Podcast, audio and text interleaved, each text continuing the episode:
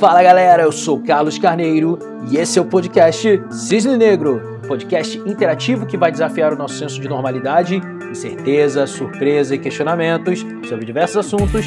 Nessa nova série o tema é qualidade de vida para hard workers com o jovem empreendedor, CEO da startup de segurança FindMe, Gabriel Ranier. Fiquem com o episódio. Fale para nós aí de você, se apresente. Quem é Gabriel Ranier? Boa noite, Carlos. Boa noite, pessoal que está aqui na sala também, pessoal que está ouvindo. Primeiramente, muito obrigado pelo convite né, de participar aqui desse podcast. Estou gostando da proposta e sempre gosto de estar envolvido aí nos projetos com vocês, startadora, Vortex e tudo mais. Eu sou um, um jovem empreendedor, né, sou empreendedor aí desde os 16 anos, mais ou menos. Quantos você tem agora?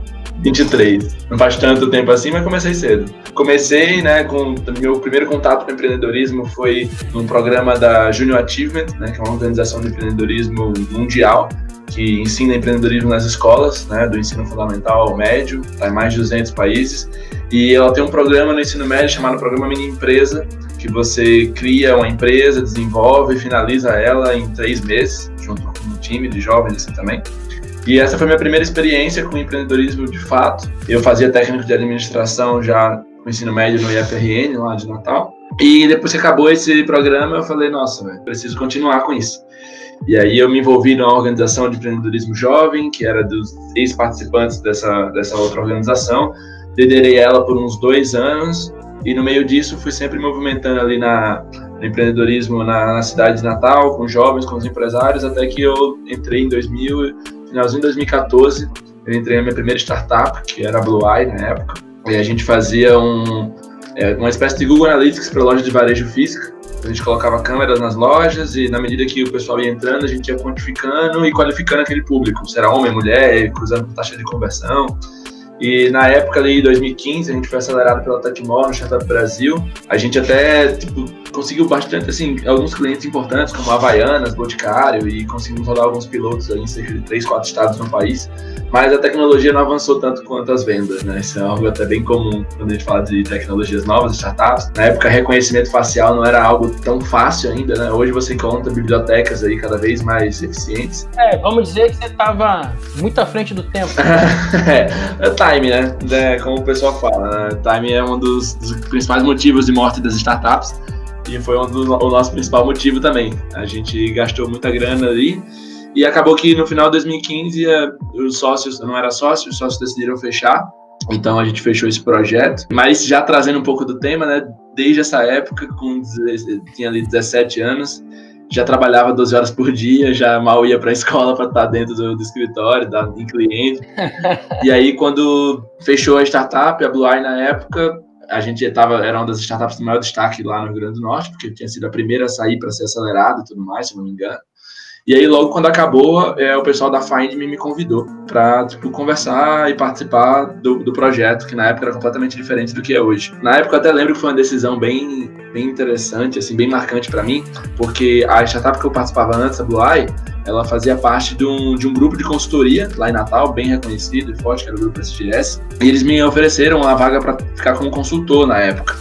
Isso eu tinha lá nos 17 anos, 17 para 18, eles pediram para eu ficar como consultor, e aí já teria um salário maior e tudo mais, enquanto na FindMe eu ia receber tipo 200 reais e ter 1% da empresa. E de uma empresa que, de um produto completamente diferente, que eu não acreditava muito no produto, mas, pô, projeto, startup, acreditei no time, decidi optar pela FindMe. E aí, desde então, já vão aí fazer cinco anos. Hoje a FindMe tem uma solução para o controle, para a gestão operacional de empresas de segurança e facilities. Né? A gente já está hoje em mais de 150 clientes, milhares de locais no Brasil, com as maiores empresas do mercado e cases com indústrias como Heineken, Arcola, Ambev, Jaguar, Land Rover, Ford.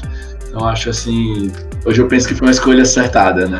E hoje eu sou CEO da FindMe, liderando a empresa nessa revolução que a gente tem proposto para o mercado de segurança facility no Brasil. Então, foi uma escolha acertada, mas também foi muita relação, né? Não? É, é, é, eu meio que, meio que fiz a escolha virar certa no meio do caminho, né?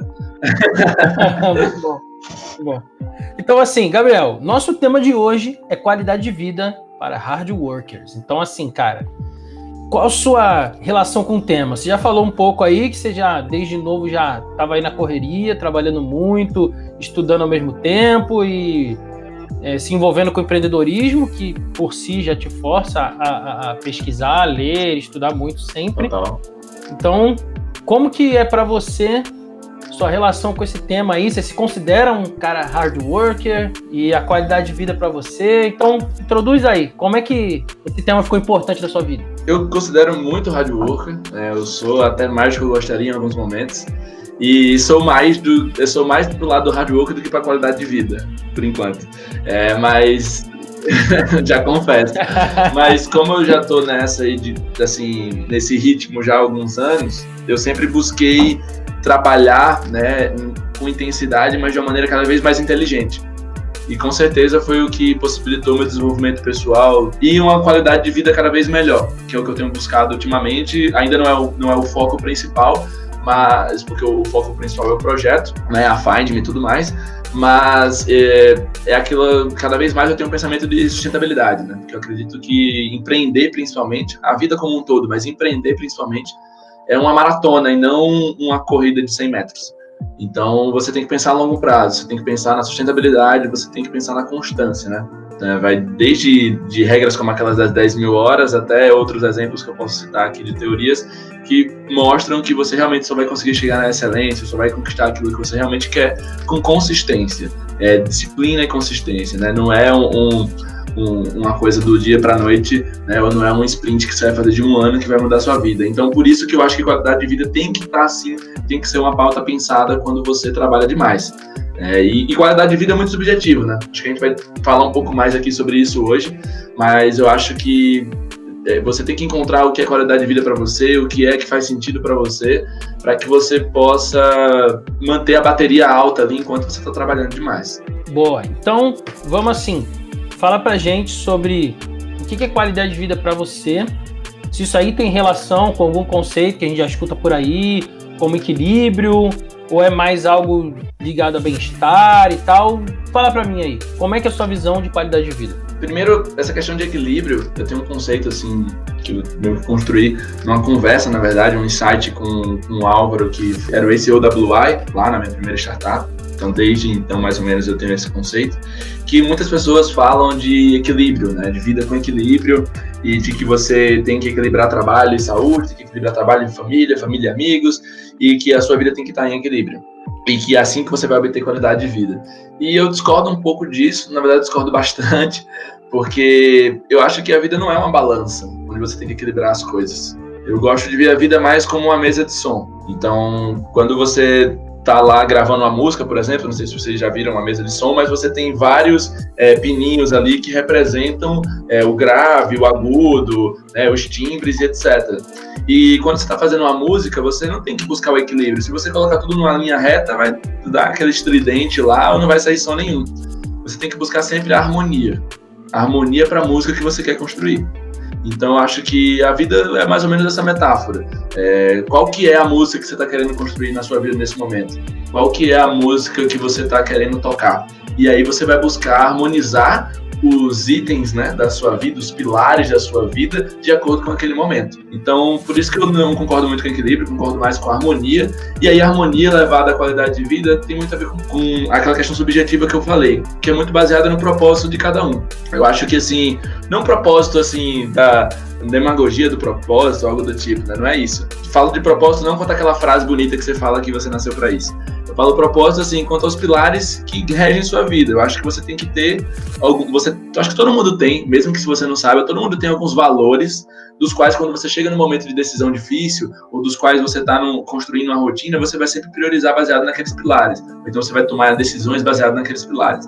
Então acho que a qualidade de vida é quando você consegue consolidar quais são os seus pilares e organizar a sua rotina, seu momento de vida baseado naquilo. Então, por exemplo, eu tenho um pilar muito forte desde de novo, que é o desenvolvimento pessoal evolução pessoal, tanto profissional como pessoal, de consciência da, da minha mente, das minhas habilidades, do que eu estou é, propagando dentro do, dos meus ambientes. Essa sensação de estar tá sempre evoluindo, de estar tá sempre aprendendo, de estar tá sempre sendo um dia melhor que o outro, é um dos meus maiores pilares que regem ali a minha harmonia, que eu falei no começo. Então acho assim que para eu ter qualidade de vida, eu tenho, eu tenho que ter isso. E aí eu também acho que qualidade de vida está muito relacionada à felicidade. Se você perguntar, né, todo mundo quer qualidade de vida, claro, vai ter a questão da saúde e tudo mais, mas é você ser feliz, né, naquilo, naquilo que você está se propondo a fazer na sua vida. E acho que e, a, e tem um vídeo bem legal que eu já posso deixar de indicação aqui. Tem um canal muito bom no YouTube chamado Epifania Experiência. Eu conheço, conheço, conheço. Eu acompanho. Muito bom. É, então também acompanho, eu gosto muito daquele do, do cara lá e do, dos vídeos. E ele tem um vídeo chamado Como Ser Feliz, de forma prática. Você já viu? Já, já vi. É, e ele, ele traz cerca de oito pilares né, ali cientificamente comprovados, digamos assim, que influenciam diretamente na felicidade do ser humano. Então, eu também gosto de sempre olhar para esses oito pilares, sabe? Não sei se você já viu aquela, aquele exercício de, de coach e tal, de autoconhecimento, que é aquela roda da vida, onde você coloca os pilares e desenha meio que um, um gráficozinho de como que tá cada pilar. Uhum. Isso, então acho que eu já tinha feito esse, esse gráfico algumas vezes também desde de novo, e depois que eu vi esse vídeo, eu fiz um, um gráfico desse com os pilares que ele, que ele fala no, no, vídeo, sobre felicidade. E aí você começa a ter uma visão geral de como que tá essa harmonia, né, esses pontos que podem gerar você a ser feliz, você a ser realmente consciente do que você está fazendo. Então, não sei, não sei se falei demais e muito abertamente, não sei se não respondi a pergunta, mas é aquilo que eu falei, né? Acho que qualidade de vida é muito subjetivo, felicidade é muito subjetivo, e para mim é mais ou menos por aí. Não, tá tranquilo. Pegando como exemplo aí a harmonia, que foi o que você colocou como síntese aqui da sua visão de qualidade de vida, você diria então que ao longo da vida essa forma de harmonizar ela é meio que dinâmica, ela se altera, porque o que acontece? Você falou que não é o equilíbrio. Então o que, que eu entendi? Que em alguns momentos da vida, algumas coisas vão ficar mais importantes do que outras e às vezes até inverte ou troca. Então você tem alguns pilares básicos ali onde você se apoia, mas a importância, a intensidade deles às vezes vão oscilar, certo? É mais ou menos por aí? Perfeitamente, Carlos. É exatamente isso. Tipo, e, e eu tenho plena consciência disso, de que a, a harmonia que eu fiz na minha vida hoje ou nos últimos anos vai ser totalmente, pode ser totalmente diferente a qualquer momento né? Depende de como ter, é, é, de uma maneira clara, sem trazer um exemplo claro, é a vida que eu tenho hoje não é a vida que eu quero ter quando tiver um filho, por exemplo. É, e não era a que você tinha quando você estava lá com 16 anos, começando, já não é do mesmo jeito. Exato. Né? Você não citou aí, por exemplo, mas você saiu da sua cidade, você mudou radicalmente aí o ambiente que você convivia e tal, né? Você não mencionou, mas estou aqui deixando para você explicar sobre isso. Você falou que de uma startup você participou e da outra, mas nem mencionou o quanto que isso aí impactou, né? Você saiu do seu estado, você veio de longe. Então, fala um pouquinho disso daí, dessa, dessa mudança de ambiente brusca e como te exigiu se adaptar. Então, é exatamente isso. Eu é, pulei essa parte importante mesmo, como você falou. É, quando, gente, quando eu entrei na Find, ali em novembro de 2015, com aqueles 1% recebendo 200 reais, é, a gente começou a, a, tentar validar outros negócios e queimar algumas hipóteses e jogar para algumas acelerações. Depois de alguns editais, a gente conseguiu realmente focar, aplicar com essa única solução de segurança, mas ainda praticamente com um cliente piloto, ainda nem pagante era. E a gente, né, com toda a sorte do mundo aí, passou para ser acelerado na ACE, no Start. Vocês estavam lá também é, tocando, que era aquela aceleração de validação de negócio, né? Que durava quatro meses, rodava aqui em São Paulo e era antes da captação de investimento. É, e só pra galera saber, o que tá dizendo aí, ó, fui eu que acelerei ele na Find Milana Ace, que foi quando a gente se conheceu em 2016. Exato, exato. Momentos, momentos muito importantes ali. É, muito aprendizado e foi isso assim eu estava na época na faculdade já né tinha passado do IF para UF lá fazia TI para engenharia de software Sendo que eu fiz, tipo assim, no metade do semestre a gente passou na aceleração aqui. Então eu já vim, fiquei meio que terminando o semestre à distância ali, fui fazer umas provas, terminei o primeiro semestre só para poder trancar, que não podia trancar além do primeiro semestre, mas tipo, nunca mais voltei, né? Já fui jubilado e tudo no mundo. Exato. E, e, essa mudança foi realmente muito drástica. Mas foi aquele ponto que eu falei, é, qual que era o meu objetivo? Eu vim para cá eu deixei de receber 200 reais lá na época para vir para cá e receber 400, morando em Guarulhos e trabalhando na Paulista. Então, assim, foi um momento bem difícil, foram seis meses, assim, nesse nível. Você tava na época com 19 anos, né? 19 anos, exato. E aí foi, foi um momento bem difícil, mas qual que era meu pilar, a meu pilar, né, minha, minha, minha prioridade? Era o aprendizado, era a evolução, né, não, que não seja ainda hoje, mas lá, além de tudo, foi isso. E, e cara, nunca tinha aprendido tanto na vida, botando naquela aceleração. É, então valeu, valeu a pena aquilo e as coisas foram melhorando depois, né? E aí depois que você vai. É, esse ano eu diria que é o, é o primeiro ano que eu Claro, a gente está na maior crise do século, mas ainda, mas ainda assim é o primeiro ano que eu tenho trabalhado assim cada vez mais tranquilo, assim, em outros ambientes, sabe? Como se eu tivesse um milhão de problemas na minha vida e agora eu tenho só o problema da Find e da crise, digamos assim. Tem sido legal, tem sido interessante trabalhar dessa forma. É, isso é bom porque demonstra aí algum fruto que você já consegue colher do pensamento de longo prazo, né? Não é uma coisa que uhum. começou ontem, você vem nessa construção, nessa consistência, é claro que de certa forma alguma coisa vai voltar para você aí, né? Assim espero. então, cara, fala para mim o seguinte, então. Como que você vê os empreendedores e os profissionais em geral? Porque eu sei que o pessoal que nos acompanha aqui tem bastante gente que é empreendedor, mas tem também pessoal que é profissional de áreas diversas, às vezes profissional liberal, funcionário público, tem também quem trabalha no mercado corporativo, tem gente de todos os tipos aqui e que muitos deles também são pessoas que trabalham muito, que ralam pra caramba, que correm atrás aí. Então, como que você vê essa relação aí do comportamento das pessoas com a qualidade de vida hoje? Como é que isso é aplicável? Porque, por exemplo, você colocou aí sua história, bastante então, né, a gente sabe que empreendedor sofre bastante, porém a gente tem em troca um negócio que alguns outros não têm, que é mais autonomia. Se você tiver maturidade para gerenciar suas próprias decisões, isso pode contar a seu favor. Mas e as outras pessoas que são de profissões que elas não têm tanta autonomia, como equacionar e harmonizar essa qualidade de vida aí com a profissão e a correria aí? Eu acho que são realmente duas, dois modelos de, de trabalho assim diferentes, né? Você tem essa coisa do, do empreendedor ter, claro, ele tem autonomia, mas de ser tipo o pessoal falar, ah, você é empreendedor, então você é dono da sua rotina, você trabalha quantas horas você quiser. É, meia, meia, é uma meia verdade isso daí, né? Porque você acaba trabalhando realmente mais do que todos no mundo por conta que é, é o necessário para tocar o um negócio, só tem você para tocar isso. Né? Mas eu acho sim que tem uma, uma questão de, de mentalidade aí, de modelo de trabalho. Então, por exemplo, é, esse modelo de trabalho do empreendedor é um modelo que praticamente você planeja suas atividades. O livro GTD fala muito sobre esses tipos de trabalho. Você tem o, o, o modelo de trabalho que você planeja suas atividades, você tem um modelo de trabalho que planeja as atividades para você, você tem um modelo de trabalho que vem de acordo com a demanda, como se fosse uma de suporte ou algo do tipo. Né? E cada modelo de trabalho, assim, ele vai ditar um pouco como é a sua rotina e como é também a sua forma de dedicar aquilo. Focando na parte dos, dos empreendedores primeiro, é, e aí eu posso já citar um, uma outra indicação, não sei se você conhece o podcast Tecnocracia. Não, não conheço não, mas esse, é- tá dado aí tá, dado. esse, acho que você vai, esse acho que você vai gostar também. É um podcast muito bom, onde ele traz uma visão é, realista e muitas vezes até pessimista do, da nova economia, das big techs e da, do mundo da tecnologia. Interessante. E, e tem um episódio, ele não, ele não numera os episódios dele, mas tem um episódio, casa muito com a, com a pergunta, que é chamado A Incrível Estupidez da Geração que Glamorizou o Excesso de Trabalho. Ele é bem crítico, esse cara. E nesse episódio ele fala o quão que os empreendedores de tecnologias foram influenciados né, para trabalhar demais.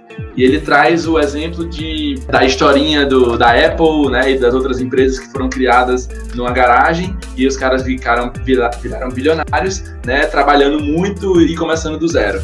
E, é, e essa historinha, quer queira ou quer não, acabou influenciando várias gerações, né, que somos nós hoje empreendedores digitais, é, dos quais, mesmo que inconscientemente, achamos que realmente essa é a solução para chegar e atingir o sucesso, virar unicórnio, virar milionário, algo do tipo, fica trabalhando demais, com pouco recurso.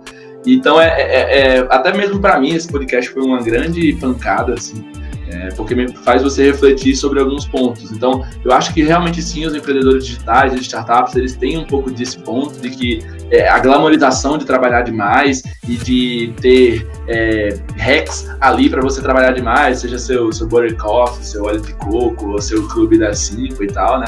Então, tem várias coisas aí que você for pesquisar na internet para você ter uma vida dessa forma. Hum, então, por isso que eu acho que é, esse comportamento dos empreendedores, principalmente digitais, acabam forçando muito esse ponto da qualidade de vida. Mas isso leva, já está sendo, tá sendo cada vez mais visto, né, como a gente estava conversando um pouco antes aqui, que isso leva a burnout, isso leva a depressão, isso leva a vários pontos ruins ao longo da, da sua vida, na qualidade de vida. Então, acho que é muito importante você, como empreendedor, antes de você pensar o que é o sucesso para sua empresa, o que é realmente por que, que você está trabalhando ali, sabe? Pensar o que é o sucesso para você, pensar qual é a vida que você quer levar. Porque da mesma forma que antes de eu estar tá construindo uma startup, eu estou construindo uma empresa. Eu penso assim, né? Que tem que ser sustentável. E antes de eu estar tá construindo uma empresa, eu estou tocando a minha vida. Eu sou a minha principal empresa. E nada adianta eu tirar todo o investimento da minha principal empresa, que sou eu, para colocar numa outra empresa, por mais que ela seja minha também. Porque uma hora essa conta não vai fechar. Então acho que cabe aí realmente sempre estar tá refletindo, sempre estar tá visitando esse ponto de, de, rotina, de qualidade de vida, de realmente entender por que, que você está fazendo isso. No caso dos empreendedores e também no caso dos profissionais. Porque hoje em dia existem os intraempreendedores. Né? Aqui mesmo na Fine eu tenho é, nossa equipe que está aí 12 horas por dia também, muitas vezes, é, devido à sua necessidade, porque estão comprados com aquilo, né? Então acho que cabe a todo mundo ficar sempre revisitando e refletindo se, se realmente está fazendo sentido para você a médio e longo prazo. Boa. Eu também sou um cara que observo bastante isso, né? Isso é uma coisa que é bastante importante para mim também. Mas eu vou fazer o advogado do diabo aqui para você agora, então. Porque você colocou essa, essa posição de que a galera das big techs e nas startups que vieram muito influenciadas por essa cultura do Vale do Silício, de trabalhar muito e glamorizou e tal. Concordo. Né? Apesar de eu vou construir aqui o advogado do diabo nisso daqui, eu concordo que isso aconteceu. Mas e aí? Diante dessa declaração, você até falou que ponderou e refletiu sobre isso. Qual que é a conclusão? Você acha, por exemplo, que sua trajetória até aqui, você conseguiria, se você pudesse voltar no tempo agora, você conseguiria chegar no mesmo ponto trabalhando menos? Ou você acredita que vai muito mais nesse ponto de ter outras coisas que junto aliviam essa tensão? Como que você vê para conseguir construir essa harmonia que você mencionou? Então, já que teu segredo é harmonia, eu tô pegando isso o tempo inteiro aqui, usando para a gente conseguir construir o racional. E para uma pessoa que hoje tá aí sentindo assim, meio que sufocado, ralando pra caramba, olha para você mesmo e o que, que você acha? Você conseguiria fazer diferente, trabalhar menos, ou você acrescentaria mais coisas para harmonizar? Como é que você vê sua própria trajetória? Perfeito. É, não, eu acho que eu não conseguiria. E, e eu acho também que é muito difícil, para não dizer impossível, você revolucionar o mercado e realmente empreender em algo de impacto trabalhando 8 horas por dia. Pelo menos no começo ali, naquelas fases iniciais, eu acho realmente que é muito difícil. E assim, o ponto que eu trouxe, né, da, daquela questão do, do, do podcast aqui, não é nem que seja um ponto que eu bato muito, assim, de que eu acredito, na verdade. Eu acho que é um ponto a se pensar. Porque qual que é o ponto da história para mim? Eu acho que não é não tem problema de você trabalhar de mais ou trabalhar de menos. O importante é você não estar tá no modo automático. O que eu falei ali do podcast é porque o, é, essa influência que vem das big techs, etc., como a gente acabou de falar aqui, acabou levando muita gente a aspirar algo sem saber o porquê que ele está aspirando isso. E entrar no modo automático de trabalho muito acelerado e intenso, sem realmente ter os fundamentos para aquilo. Isso acaba sendo, não sendo sustentável. Então, acho que o ponto é você estar tá sempre consciente de por que, que você está naquela jornada, consciente de por que, que você está fazendo isso, consciente das suas ações. Se é certo ou errado, isso não existe, né? Isso aí vai depender de cada um. Certo. E então, ó, é um negócio que eu ia falar mais para frente, mas já que a gente entrou no assunto, já vou adiantar essa pergunta. Porque existe algumas teorias, você falou aí da galera que faz um monte de hack aí para tentar uhum. se equilibrar nisso aí, para tentar harmonizar e tal. Mas tem uma delas que é bem popular e que me chama atenção desde a primeira vez que eu tive contato com, com esse pensamento, né, com esse estilo de vida que alguns focam em ter, que é o de trabalhar quatro horas por dia. Você fez a declaração aí que não tem como você gerar impacto em algo relevante assim, trabalhando oito horas por dia. E tem gente, inclusive bem famosa, conhecida, que defende que quatro horas por dia é o suficiente. O que, que você acha disso? Ou até por semana, né? Nossa, por semana. é, é, é, aquele livro lá do é, Four, Hour, Four Hours Week do Jim Ferriss. O Jim Ferriss é um cara que também. Assim, é possível? É, em um determinado momento. Se você for ver mesmo o livro do Tim Ferriss, você vai ver que ele organizou, estruturou a empresa toda para chegar nesse patamar. Não foi de uma hora para outra. É, mas não saiu do zero, certo? Ele já estava com a empresa e ele foi Exato, é. perseguindo é. esse ideal aí. Mas todo mundo na empresa tá assim? Como é que é? Já que você conhece melhor o case aí. Não, não eu não, não vou saber dizer. Eu acho que foi mais ele mesmo. Pelo case que eu sei, é, foi mais ele. Ele que conseguiu fazer isso. O resto da empresa não. Isso, porque vamos nós falar aqui. Você, por exemplo, é CEO de uma empresa, eu também, então vamos nos colocar aqui na reta, certo? beleza, eu posso formatar a minha empresa também dessa forma. Se pouco a pouco eu for fazendo isso, eu vou poder formatar ela de forma que eu trabalhe menos. Mas aí eu vou fazer para eu trabalhar menos, fazendo os outros trabalharem mais? Como que é isso aí? Ou de uma maneira mais distribuída, né? Porque assim, se você tem dinheiro e tem gente, é mais possível. né? E... É, você pode comprar o tempo dos outros. Exato, tanto comprar o tempo dos outros como comp comprar, entre aspas, né?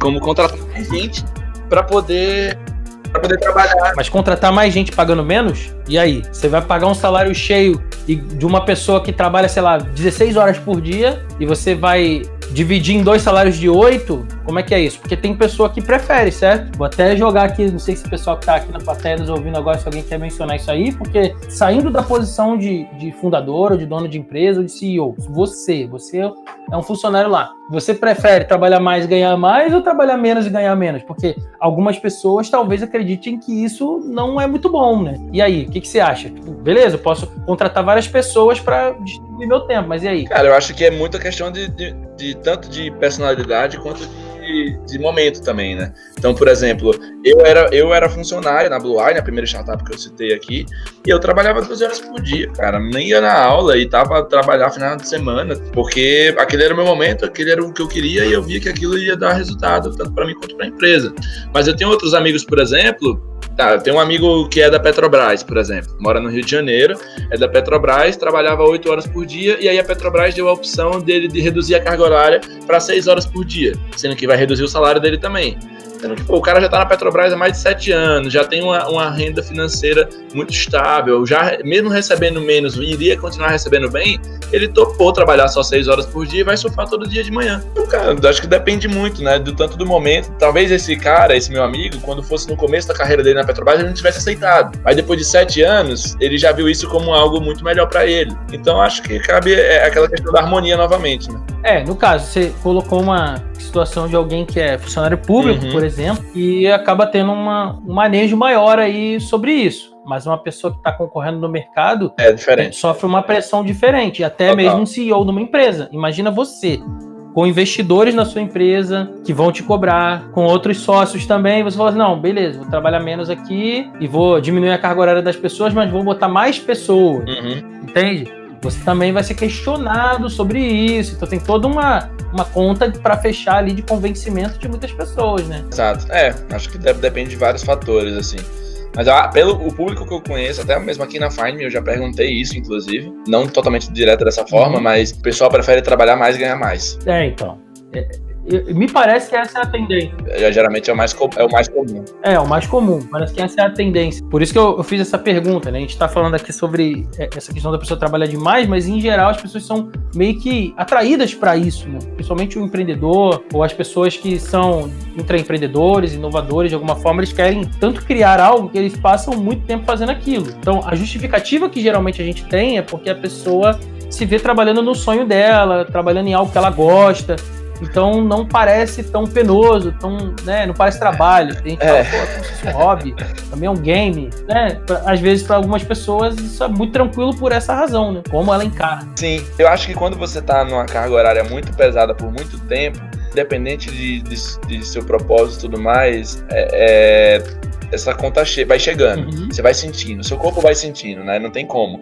E aí você tem que ir adaptando algumas coisas para conseguir aquilo que eu falei, da consistência. Uhum. Então hoje eu, por exemplo, claro, eu tenho dias que passo da hora de bater 14, 15, 16 horas por dia, 70 horas na semana, né? Às vezes eu até penso que deveria ter feito medicina, que eu ia estar ganhando mais depois do que esses plantões. Mas assim, hoje em dia eu tento manter ali as 12 horas. Tipo, chegando às 9, saindo às 9. Eu tenho o despertador no celular, tenho encaixar por isso, às vezes eu até prefiro. Aí a gente vai entrar na ponto de hábitos também, uhum. né? É, você, é, eu sou muito fã de rotina. Eu, por mais, ah, ser empreendedor, você faz seu horário, mas acho, cara, se você quer ser produtivo, você realmente quer. E ser produtivo não só em entregas, né? Mas em, em todos os âmbitos da sua vida, ter essa harmonia, você tem que ter uma rotina, você tem que ter controle sobre isso. Claro, controle é algo também né, que nem sempre acontece, mas você tem que ter. Eu, eu recomendo ter o máximo de, de organização nessa rotina, eu sou bem forte nisso. E, então, às vezes, eu até prefiro trabalhar um pouco no final de semana para manter os horários durante a semana, para poder cumprir com os meus hábitos, para poder cumprir com, com o horário que eu tô tentando propor para mim, entendeu? E aí, curtiu? Você pode acessar o Cisne Negro nas principais plataformas de podcast e também em versão vídeo no YouTube e no Instagram. Se quiser participar como convidado, indicar alguém ou acessar o nosso canal no Telegram, todos os links estão na descrição. Eu sou Carlos Carneiro e nos vemos nos próximos episódios.